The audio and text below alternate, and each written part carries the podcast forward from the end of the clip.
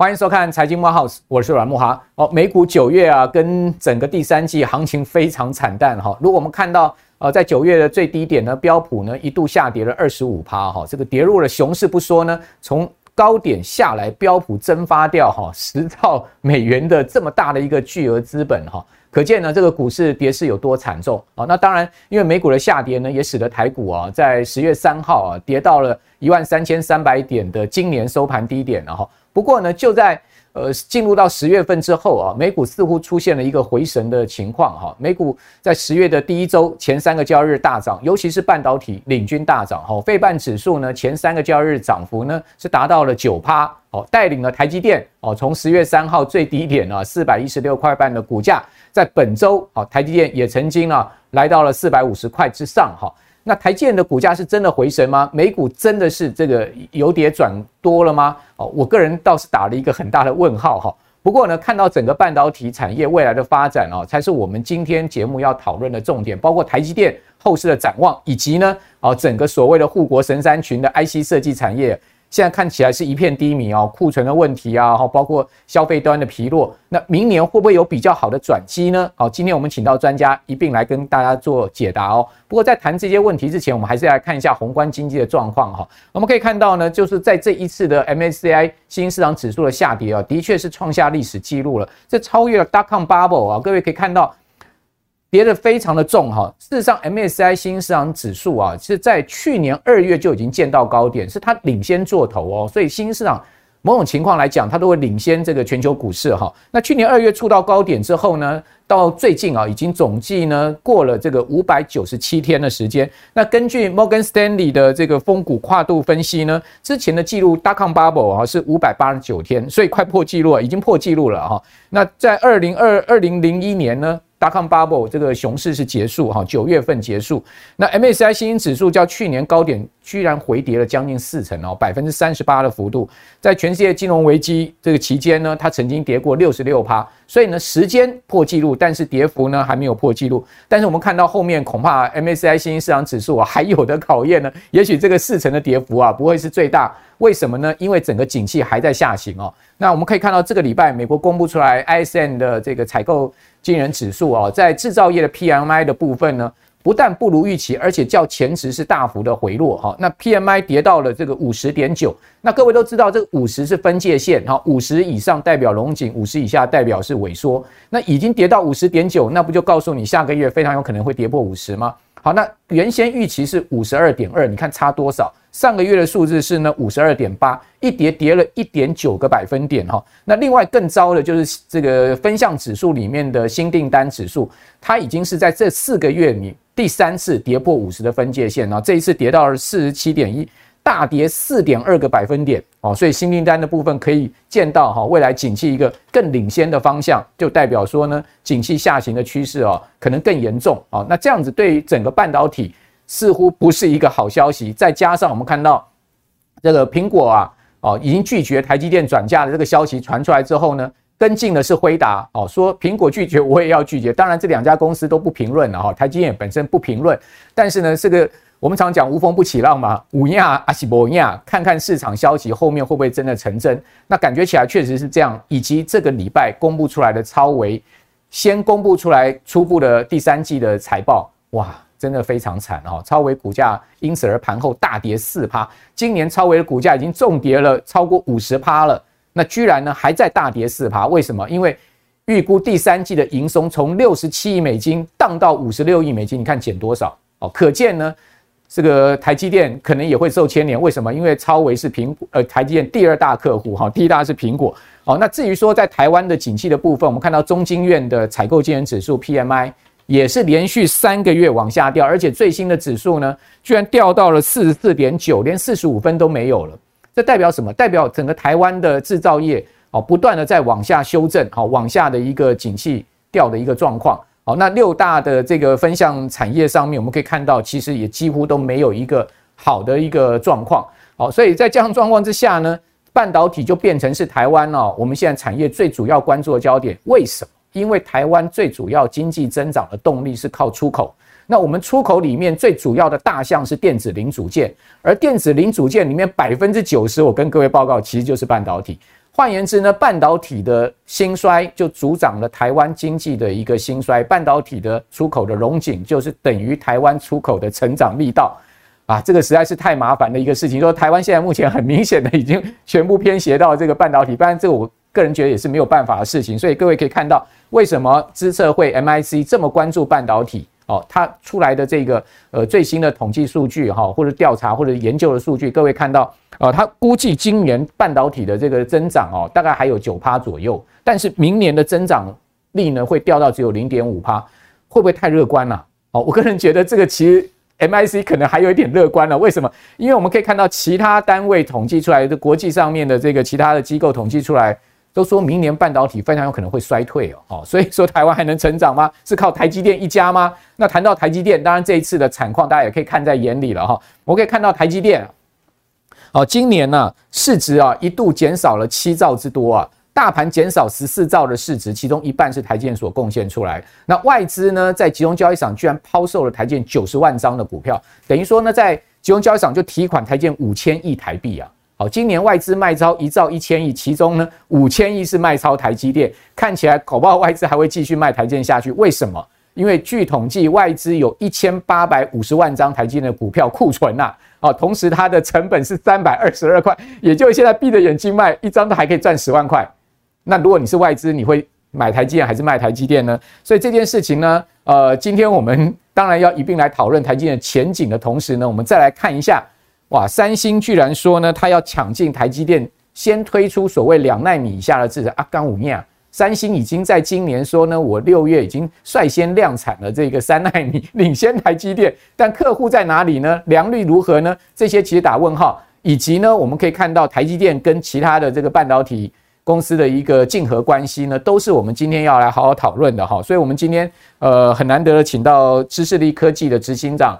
许许建仲许博士啊，许博来到我们节目现场，一次跟大家把这个整个半导体最新的状况哈，呃说分明了。许博你好，我好，各位观众朋友大家好。好，那许博我们刚刚讲到这个非常多的台湾现在目前半导体的现况啊，当大家最关心的还是台积电，台积电今年的股价跌幅啊是达到将近四成。大盘跌二十六趴，台积电跌了四成，可见台积电真的是领跌股。那为什么台积电股价会这么弱势呢？可能跟整个景气是有关系。我个人觉得说，外资卖台积电股票也不是随便乱卖。第一个，当然它库存多，持股成本低，它怎么卖都赢。那另外一方面，它可能也是看到了整个景气下行或者半导体这个呃景气周期的问题吧。不晓得您的看法如何？是啊，我想刚刚谈到这个问题，我先开个头，就先谈，就是其实哈，台积电它还是好公司。对。但问题是股价是谁决定的？其实股价是有钱人决定的。是那哪三种有钱人？外资、法人跟大户。那实际上您刚刚也提了，就是外资在卖。对。所以为什么它领跌？其实是因为外资在卖。对。刚刚谈到的这个三星有宣布他们的两纳米，甚至说是一点四纳米也要量产，对不对？对。呃，这个我跟各位保证，不用担心。这个三星呢，它虽然是这样宣布，不过呢，它的技术在跟台积电比较的时候，基本上还是。落后的哦，所以不用担心，台积电是领先的哦。那这边特别谈到，它今年其实六月前就宣布它新一代的电晶体，这个叫环绕杂极的长效电晶体 GAA，大家都听过，嗯，已经量产了，而且是三纳米的。但台积电的三纳米要到今年的下半年，对，所以其实乍看之下是台积电好像落后了，嗯，但实际上呢，这个 GAA 这个制程它的良率是很困难的，所以我很肯定的说。三星会有一段时间被卡在良率里面去微调这个良率，这个需要蛮长的一段时间。对，所以台积电先下今年下半年三纳米量产之后，当然它因为面临的这个成本增加的问题，所以可能客户也不会多。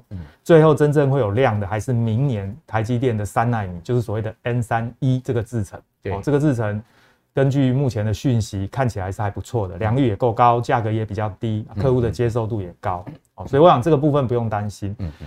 那唯一可能三星它先做了这个新形态的电晶体，嗯，那这个到了两纳米的时候，台积电也要用这种新形态的，就是 GAA 这个电晶体。对。那那个时候，三星因为先量产，嗯，三年，它有三年的经验，没错。那台积电它晚量产三年，对，所以可能会少一些经验。但台积电可能现在就在练兵了。是，台积电现在就在做，其实是，但是它是研发单位。嗯、我想在晶圆厂里面，研发单位的资源跟量产线的资源还是不太一样。是是，是。所以只能说是三星它领它领先去押宝在一个下一代的制程。嗯。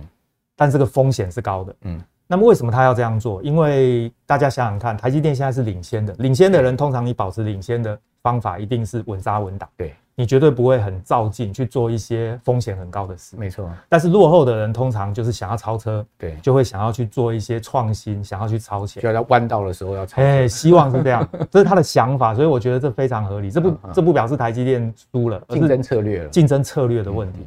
这个想要弯道超车，不小心也可能会打滑，所以这个风险是高的。所以我觉得台积电的策略上不会有问题。嗯，那反过来说，为什么大家会有点害怕，甚至外资会想卖？我想确实台积电也是有一些隐忧。什么样的隐忧呢？那是哪些隐忧呢？第一个就是先进制程越先进，它的进步空间就越少。对，所以到最后就是它能前进的这个，它可以减低的功耗可能不明显，它可以增加的效能好像也不明显。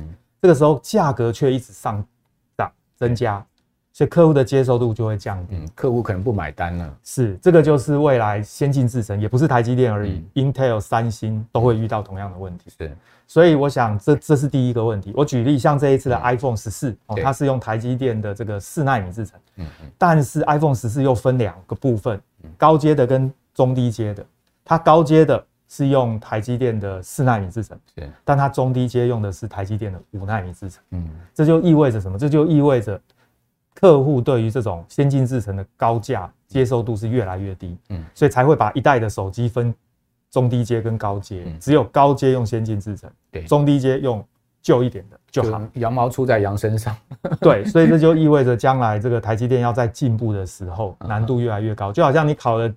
九十五分要考九十八分，九十六分、九七那都很难的。对，可是一个考八十分的人要考到九十分，哎、欸，这个相对就容易。嗯嗯嗯。哦，这是第一个。那第二个就是过去之所以会缺货，而且业绩大好，最重要的原因还是在于这个过去这两年我一直谈的就是过度下单的问题。Overbooking，对，因为我在业界待过，就知道，当这个市场上遇见供应链出问题的时候呢，采购一定非常紧张。对，老板盯得满头包。对，怎么办呢？只好拼命下单嘛。是。结果当你要下单的时候，发现呢，这一间公司也跟你说交期要一年，那一间也跟你说交期要一年，那你一定是毛起来，每一间都下。嗯嗯。所以结局就造成去年突然营收暴涨。嗯。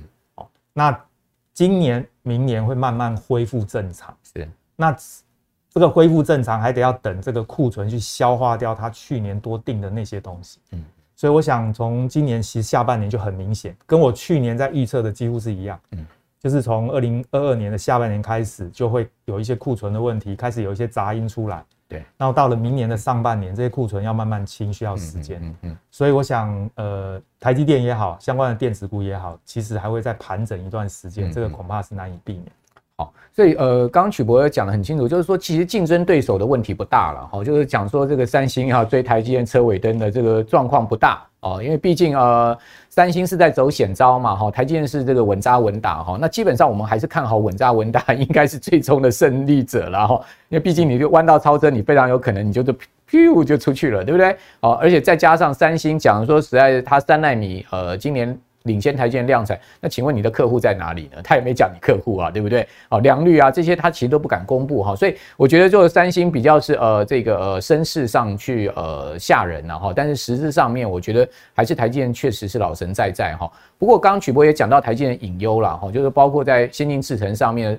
呃，成本越来越高，好，但是呢，这个呃，所谓能突破的瓶颈越来越少，好，那客户能不能买单哦？这是一个问题。还有一个问题呢，就是台积电酝酿啊，其实明年要涨价嘛，好，原本说哇，这个要涨六到九趴啊，结果后来改说，那我涨三到六趴就好啊，不同制程分别不同的价格的上涨。结果呢，苹果说呢，哎，对不起啊，我不给你涨价哈。辉达马上也跳出来说，对不起啊，我也不给你涨价。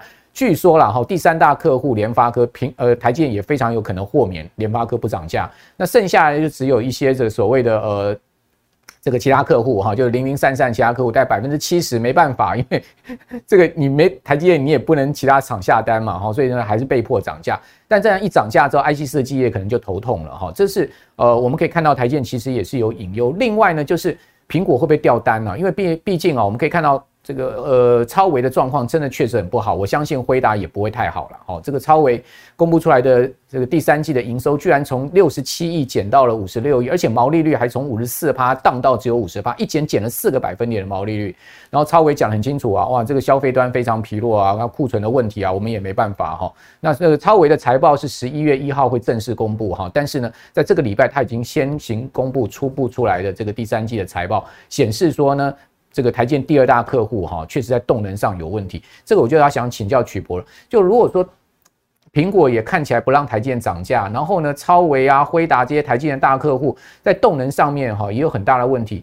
那明年台积电的营收还能成长吗？就是说还能这么乐观的预期台积电明年的盈余跟营收像先前估计的这样的成长情况吗？诶，其实这个台积电今年创新高是没有问题的。嗯，那它当然有预估明年的状况嘛。那我们其实也在等那个时间点，总有一个时间点，他会开始承认说他明年要下修。所以您的意思是说，台积电利空还没出来就对了。基本上，呃，下修这件事恐怕是一定会发生，只是时间点。哦，那我们回头过来看，说为什么会这样子？其实我觉得问题还是在刚刚谈的，就是呃，过去订单下太多，那这些库存清需要时间。嗯，所以刚刚您提到了，他这一次呃。想要涨价，嗯，但实际上呢，要记得哦，涨价要分先进制程跟成熟制程。对，成熟制程其实台积电之前涨得不多，对，所以其实甚至有一些成熟制程，台积电还比联电便宜。嗯嗯，那它这一次涨价，其实也只是把价格拉到跟竞争对手接近而已。所以我认为客户接受的度当然高，是，但是先进制程呢，这个它现在其实独大了，嗯，那你在这种时间点想要涨价，你就要看客户他的反应，对，那很明显嘛，苹果哦这些大客户是不太可能买单的啦，没错，尤其明年就预期不会有那么好了，嗯嗯嗯，我想他们拒绝的可能性高，所以这边就看出来大的客户讲话就有力量，嗯。这个小的客户当然就比较委屈，嗯，那同样的道理，去年在缺货的时候，不是客户拼命下单吗？那个时候台积电也说嘛，你还要下那种不可以取消的订单，对对，那个时候我也讲过了，没有所谓不可取消的订单，嗯，可以取消不可以取消是要看谁的拳头大，嗯，所以大的客户当他今天看到不如预期，他想要简单，他想要延期，基本上我认为台积电都会。要跟他协商，嗯，不一定全盘接受，但是一定得协商。你不可能因为这个就去跟大客户翻脸，嗯，相反的小客户压力就比较大，嗯。所以刚刚你也提到一些 IC 设计公司，嗯，去年很多 IC 设计公司都非常赚钱，那个时候我就一直提醒大家要很小心，因为有一些这一类的公司，过去十年来都是亏钱的，就前两年突然大赚大赚，那接下来的问题就是等到它会大赚，是因为我。采购要下单嘛？那 A 公司说没有，我只好找 B 公司，找 C 公司，就找到他头上。嗯，但是接下来的重点就是这个客户还会留在你身上吗？会不会不缺货之后，我又回到 A 公司去？嗯，这个就牵扯到公司的竞争力。嗯，同样 IC 设计，不同公司竞争力不一样，所以这个部分就要观察，就千万不要以为说哇，他去年业绩非常好，啊未来也可以这样子。我觉得不一定要看公司。那基本上，刚刚曲博也讲到，就是不同制程哦。台积电现在目前营收啊，最主要的来自于其实是五纳米跟这个七纳米了哈。这两个制程呢，大概占台积电营收超过五十趴了。那呃，这个其实就是台积电的命脉。那基本上呢，五纳米、七纳米现在呢。最主要的客户就刚刚曲博所讲的，就是说这种比较美国的大客户为主了哈。你看到台积电营收，它其实百分之六十五是来自于美国哦。另外呢，这个十趴来自于中国大陆，因为没有华为了嘛。过去华为一家就占台积电十趴了，现在没华为了，所以整个中国大陆占十趴。另外日本大概占四趴，另外还有就是欧非中东啊这些地方，台台湾本身占台积电就主要是联发科，大概占了十三趴。好，所以你从你从这个台建的营收分布啊，跟制成的分布占营收的比重，你就会发现，哎，台建其实呢很吃美，很重要是美国市场，以及呢就是说很重要就是五纳米、七纳米。好，那如果说呢这个大客户不买单，台建明年营收真的确实是有一些疑虑哦，就可能不不如先前的预观。可是我们也可以看到最近的新闻又出来了，说大摩说呢，大摩出一篇报告说这个看到曙光了，好，那说呢现在可以跑步进场买半导体了，而且是首先看好台积电哦。大摩的报告上是这样讲哦。那大摩又说呢，呃，这个半导体的库存周期有望在今年第四季就结束。哎，真有这么乐观吗？可是我也可以看到其他外资机构呢，却是说呢，明年台积电的先进制程产能利用率可能会很明显的往下掉哦。不晓得曲博你怎么看这个很分裂的两个不同的讯息呢？就是说很对立的两个讯息。呃，有那个报告我看过。对，呃，我这样讲啊，那个其实大摩是率先看空台积电，对，还记得吗？去年嘛，对啊，对啊，他现在也是率先看多台积电。那是他是真的是先知吗？但是呢，我要提醒大家哈、喔，其实呢，我们这要这是要分分开来看，就是说到底股价会怎么变化，对，还有公司的营收会什么变化，这两个数字未必是完全同向的。嗯呃，为什么呢？因为股价的因素非常复杂，影响的因素包含，我举个例子，Fed 到底要收资金还是要放资金？对，如果它持续拼命收资金，那你说要涨要怎么涨？没有动能，即使它业绩不错，你也涨不动。所以你看过去这一段时间，为什么股价涨成这样？其实都是因为钱太多造成的。啊，结果就通货膨胀啊。嗯嗯。所以我想影响股价的因素非常复杂。是。但是以营收的状况来讲，坦白说，台积电确实已经跌到一个这个可能大摩认为有支撑的点，所以他才会这么认为。你就说以以台积电的股价对照它的这个整个营运的状况来说，对，他可能是这样的想法。嗯嗯。那事实上。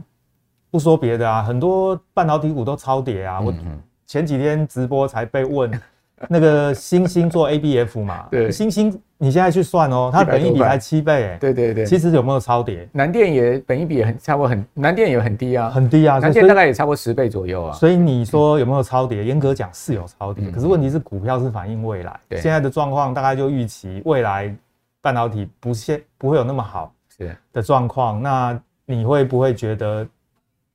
就是说会不会有个支撑让它能够涨？我觉得这个也有难度。OK，那但是我们回归产业面，我先不讲股股票，因为股价这个东西我讲很复杂。它今天业绩要成长，结果费德在收资金，那你说这个股价也涨不动。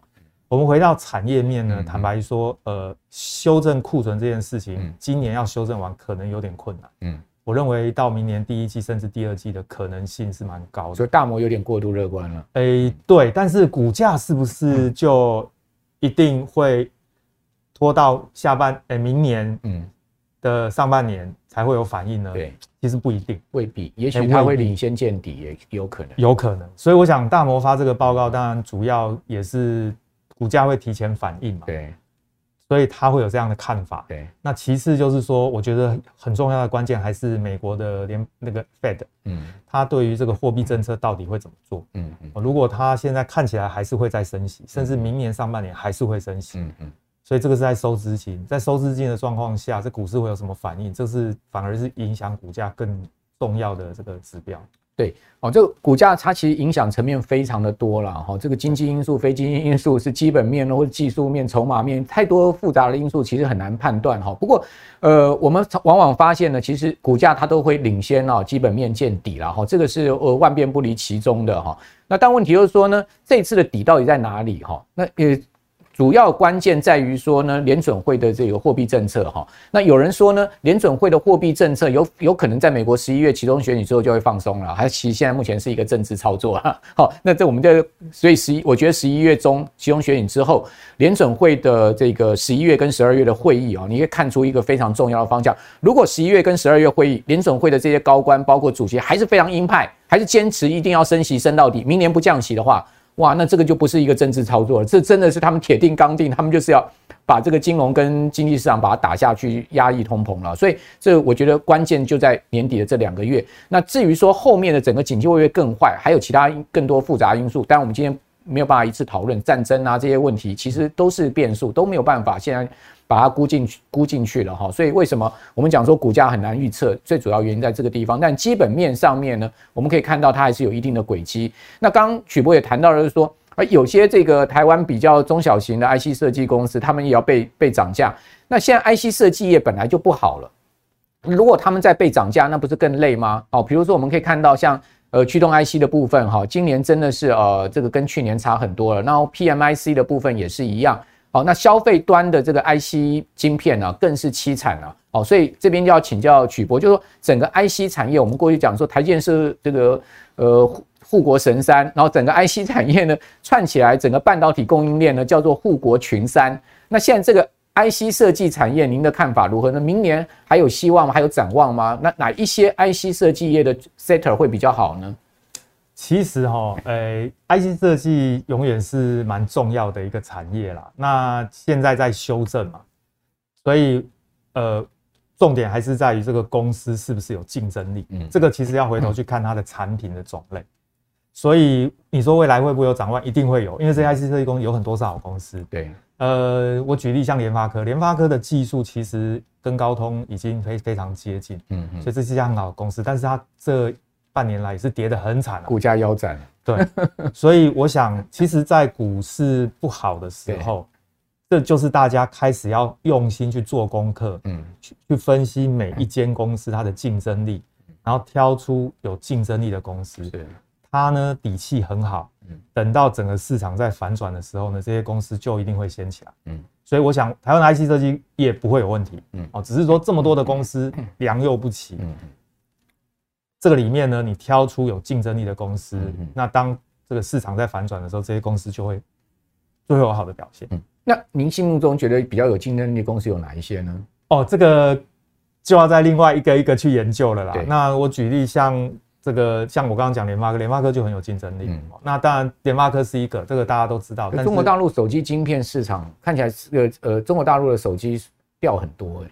是啊，因为联发科最主要是呃靠中国大陆市场，是，所以 就很明显嘛，就是现在在景气差的时候嘛，啊，这公司才会跌嘛，啊，其实跌的时候才是要做功课的时候，但是因为联发科毕竟是比较指标性的啦，对，台湾还有非常多其他小的公司，嗯嗯，我建议大家是回去观察一下这些公司过去，就是去年是比较特例的，对，去年的状况就是整个市场因为一片好，欧欧不平一片好，大家都好，但是你在你要看它好坏，其实你再回去看它三年前的数据，你大概就可以判断出，呃，哪一些公司它本来其实是好的啊，去年当然更好啊，有些公司本来是坏的，去年变好，这里面就可以分出差异。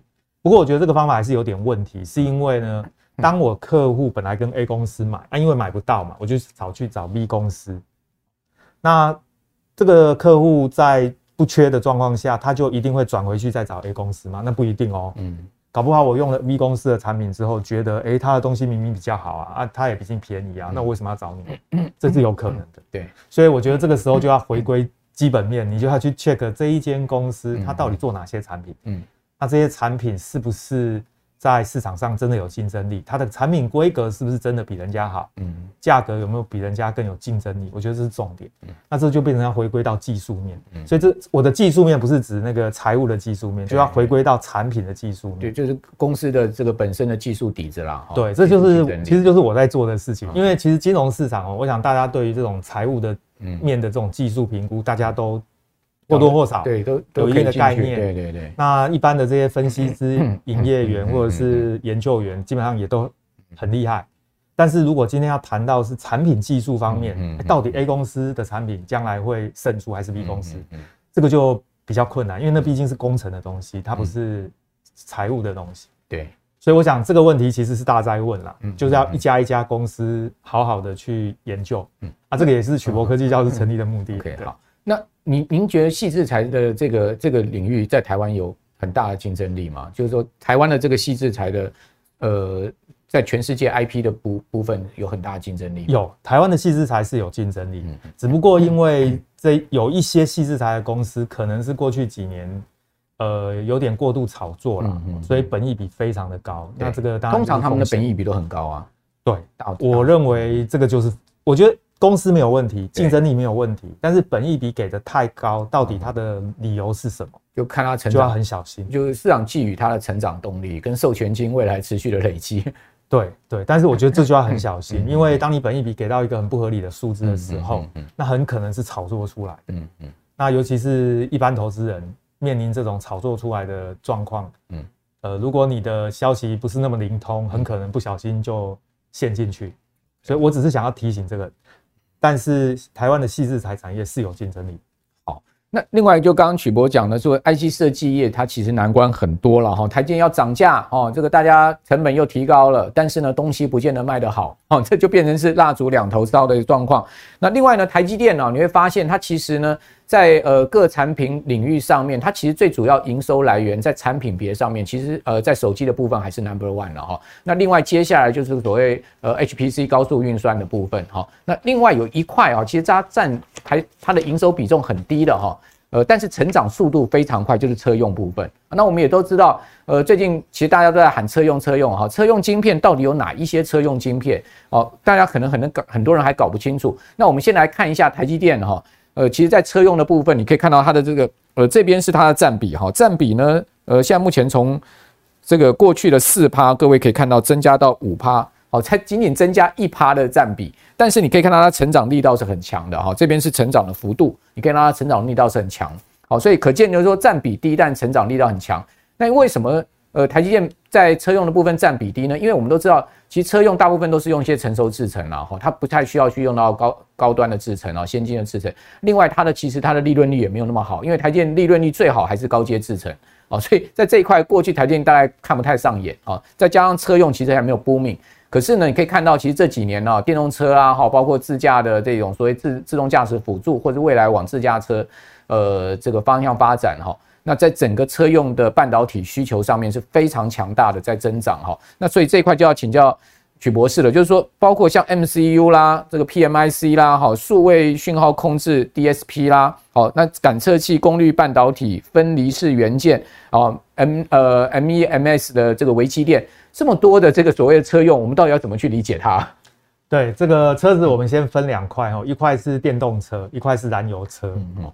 那我们先讲燃油车，基本上燃油车呢，它没有电动车需要的这种大功率的马达，嗯，所以呢，它的这个都是比较属于中低压的应用，中低电压，嗯，那有哪些东西？我想第一个就是行车电脑或者是相关的这些处理器，啊，这个譬如说我们我们在电视，我们在这个开车的时候要听要看电视，就是所谓的这个可能是数位电视或者是。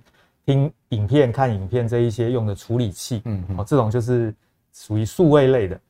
那刚刚您提到的 MCU 微处理器，它也是处理器，因为车子里有非常多的功能，譬如说，呃，你的这个 ABS 控制，这个刹车系统，它也是 MCU 控制。哦，所以呢，一个车子里面的 MCU 非常的多，嗯，包含你的这个电动门啊，哦，这些门通通都是电动窗都有。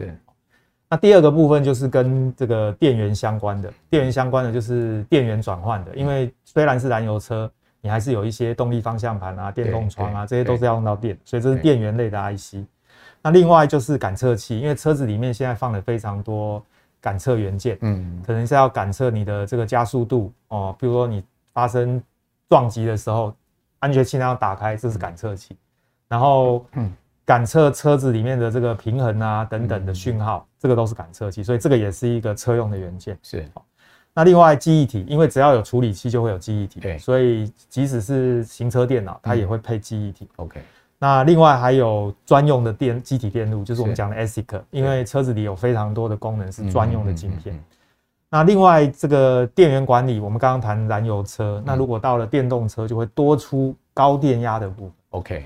因为你的电池要管理，所以电池管理的 IC，再来就是电源要管理哦，因为你有一个大的电池，它的电压跟功率很高，所以你就需要所谓的功率元件，而且是属于高功率的元件。呃，大体上在这个车子里面，不管是燃油车、电动车，就是有这些 IC，所以其实那个量不算小。嗯。只是说它的产值占整个半导体业来讲，就像您刚刚讲的，没有非常的大。对，主要是因为这个半导体产业占比最大的还是一般的这个制药中心的那些处理器啦，还有那个一般我们的消费性电子、手机晶片啊、笔电啊，这个量很大。对，大概是这样。好，那您刚刚讲到说电动车的话，就就要用到这个所谓高功率，所以第三代半导体就脱颖而出了嘛？因为第三代半导体基本上。呃，碳化系的部分，它其实它的特点就是可以适用在高功率，呃，高功率跟高电压上面。是，所以其实这一块就是呃，台积电其实没有做，台积电有做第三代半导体，但它做的是氮化镓，对，而且它用的是属于中低压的应用，那是在消费性电子端。是，那将来成长性最高的一般预期还是电动车的这个碳化系这一块的功率元件。嗯嗯。但是这一块台积电没有做。嗯。那确实有股东曾经就问过这个董事长，对，说，哎，说为什么我们台积电都不做第三代半导体？就董事长就有回答，他说因为那一块大概占现在整个半导体连一 percent 都不到。哦。那为什么一 percent 都不到，大家却都在谈这个东西？我觉得里面最关键两个原因啊，一个是多少有点炒作的成分，嗯，但是更重要的原因还是因为这一块的市场现在很小，嗯，因为毕竟大家都不是开电动车嘛，嗯嗯，但是它未来的成长性就很高，意思是说现在不到一 percent，那可能五年、十年以后会有两 percent、三 percent，那个成长率就是代表是三倍、五倍哦，对，那这样的市场大家就会有兴趣，嗯，主要是这个原因。所以你可以看到，台建不做的话，就有其他厂商切入的机会就来了，环球晶啦，哈，这个中美晶体集团啦，哈，或者是说，呃，你可以到看到这个嘉晶、汉磊啊，这个集团呢，他们都往这一块在走哈。那甚至鸿海它也有这个跟国巨合作的这个富鼎哈，也往这个第三代半导体啊，在车用的部分走。那大家都可以去研究哈。那刚最后一个问题再请教曲博，就您刚既然谈到了记忆体啊。因为最近的消息很多，说美光砍掉明年的资本支出百分之三十，SK 海力士砍掉明年资本支出百分之八十，记忆体真的有这么惨吗？这两大这个记忆体的龙头厂，因为我们知道全世界百分之九十的这个记忆体就是三家嘛，三星、海力士跟这个美光，那这两大都这样子呃看淡记忆体，而且大砍资本支出，是不是代表记忆体真的很惨？记忆体哦，是所有的处理器都一定会用到的，所以呢，它是一个很好的指标。嗯。当电子业就是我们讲的这个好的时候，记忆体一定是跑第一个；仅电子业状况不好的时候，第一记忆体也是砍第一个。嗯，所以我想从刚刚的这样的讯息，你就知道说明年其实大家对于这个半导体的需求其实都开始转保守。嗯，现在只是谁先开枪而已。这个美光先开了，对，就代表他先承认了，他这其实明年或者今年第四季甚至明年的状况会不如预期。所以我，我我要提醒大家啦，就是记忆体其实不要忘记了，它是过去叫做四大产业里面的一个哦。是，这个记忆体过去曾经有一段时间是非常辛苦，所以也有人问我说，为什么台积电不做记忆体？因为记忆体跟处理器将来是用先进封装堆起来的，所以台积电现在有一个弱点，就是它没有记忆体，它只有处理器，它的记忆体就要去找别人合作，那这个跟三星比就变成弱点，因为三星两个都有。对，那有人就。说为什么台积电不做？是他不会做吗？当然不是，是因为记忆体过去曾经有一段非常惨淡的过这个过程。那毛利这么低，甚至赔钱卖，那我为什么要做？所以台积电不做记忆体，我觉得这是合情合理的。那只是说过去这几年记忆体突然又翻红，对不对？啊，可能大家久了就忘记了说它曾经是产业。所以我想明后年很明显啦，就是。他们已经开始下修嘛，代表就看保守，嗯嗯，所以记忆体就是要开始留意。你说会不会回到过去那么惨？我是认为不至于啦，但是天都真的不要忘记记忆体过去的状况。对，还记得尔必达倒闭的事情吗？破产的事 情吗？还记得当年这个呃呃台塑集团是怎么样呃？度过这一段时间了吗？所以我，我我我想这个都是呃前车之鉴了哈。不过，呃，因为经过因为记忆体的一次大洗牌哈，所以也把这个市场三雄鼎立的这个三雄角逐的这个态势确立了哈。那刚刚曲波也讲得很清楚啊，因为台积电没有记忆体哈，它一定要找一家厂商搭配，或者找其他的这个外外部的资源搭配，这也就说明了为什么美光在台湾投资这么大的一个原因嘛哈。所以，我想哦，这些脉络呢都可以串起来，让我们的观众朋友大家去了更了解、更深入到台湾整个。在呃科技业哦，半导体产业的这个领域，就像我一开始所讲的哦，呃，这个半导体产业对台湾的经济来讲实在太重要，因为过去十年台湾的整个经济发展中心明显是往科技业偏移。那偏移的情况下，更重要是着重在整个半导体供应链的发展上面。那我想这也是台湾的定位了，这也是没有办法的事情了哈。那所以说，在这样状况之下呢，我们唯有掌握好台湾半导体的这种呃所谓趋势跟方向，我们才能把台湾整个经济的一个呃未来的一个展望概括啊看得更清楚了哈。那今天非常谢谢曲博士来到我们的节目现场啊，也谢谢我们听呃观众朋友的收看。如果您喜欢我们财经慕 House 的话，请记得哦，六日早上要准时收看我们节目哦。同时呢，把我们的节目呢分享给您更多的好朋友。好，那我们就明天见喽，拜拜，拜拜。